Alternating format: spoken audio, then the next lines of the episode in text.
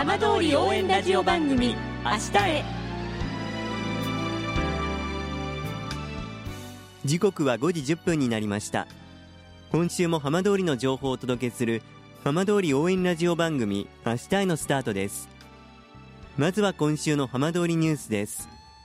今シーズンからサッカー J2 で戦ういわき FC の新体制発表会が22日いわき市のスパリゾートハワイアンズで行われました。いわき FC は鹿児島でのキャンプを経て来月18日の午後2時からホームいわきグリーンフィールドで藤枝舞 FC との J2 開幕戦を迎えます。さて毎週土曜日のこの時間は浜通りのさまざまな話題をお伝えしていく15分間。震災と原発事故から11年半。ふるさとを盛り上げよう笑顔や元気を届けようと頑張る浜通りの皆さんの声。浜通りの動きにフォーカスしていきます。お相手は森本洋平です。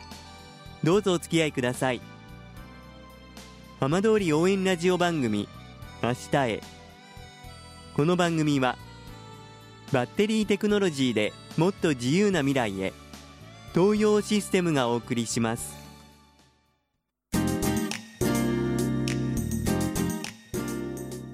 代わっては浜通りの話題やこれから行われるイベントなどを紹介する浜通りピックアップです。今週は去年11年ぶりに再開した飯舘村の森の駅真心について NPO 法人森の駅真心運営協議会の鮎川邦夫会長にお話を伺います。鮎川さんこんばんは。あこんばんは。はい。よろしくお願いいたします。あこちらこそよろしくお願いしますまあ再開から5ヶ月経ちましたけれども改めて再開の思いはいかがでしょうか？うんこの11年間というのは途中ちょっとあの村の委託事業があって、はい。あの事業はやってたんですけどもその後、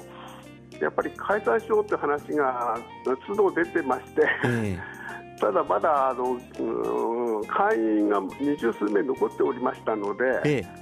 そういう人たちの意思もあって、できれば森の駅が再開するまで頑張ろうということで、ええ。組織は続けてきました、はい、だからぜひ再開できて本当に嬉しかったです、はい、皆さんの応援にも応えられて、ええ。再開した当日の様子振り返ってどんな感じでしたか？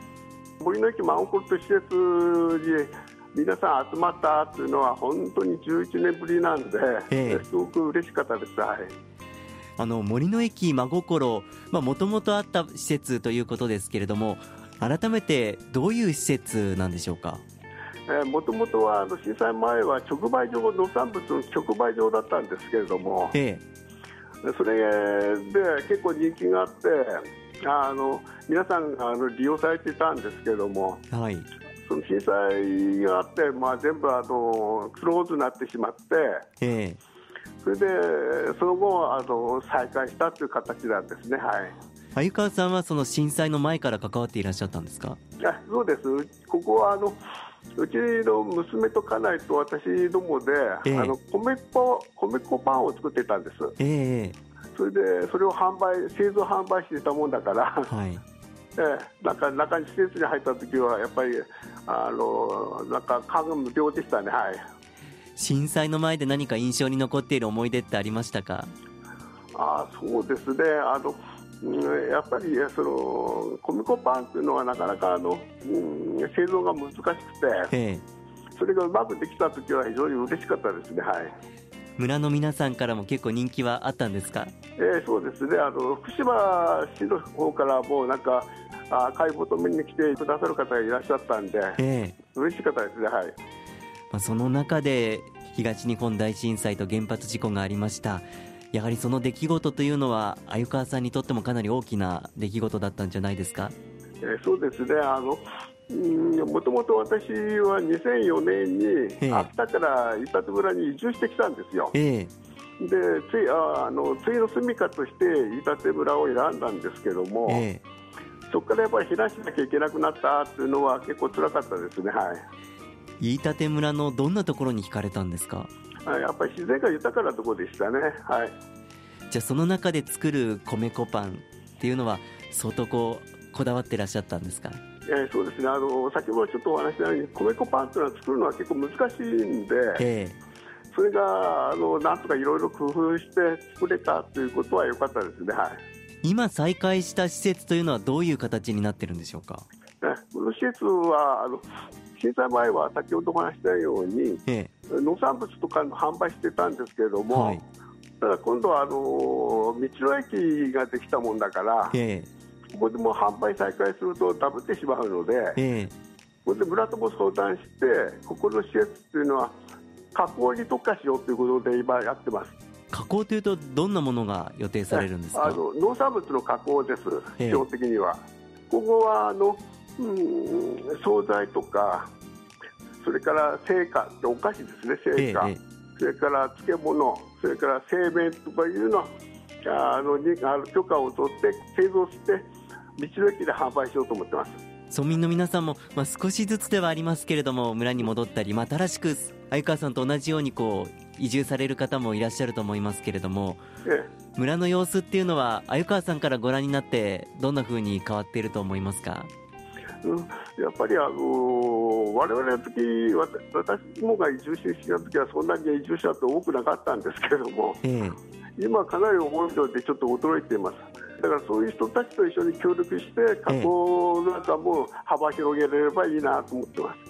す。その中でこの森の駅、まあ、どんな飯舘村の場所になっていったらいいなって願ってらっしゃいますか？えー、とそれであの今後、この加工場に関しては設備を、ええ、の充実を村にお願いして、ええ、あ充実しようしようと思ってますけれども、それとあと、うんとここ結構広いスペースがあるもんだから、はい、それであの村民の皆さんとの食事会みたいなのもこれからあ検討していってあの交流スペースとして活用できればいいなと思ってます。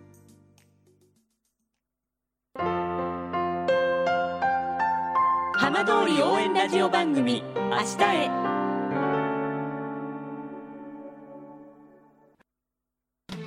浜通りの情報たっぷりでお送りしてきました浜通り応援ラジオ番組明日へ。放送した内容は一部を除きポッドキャストでもお聞きいただけます。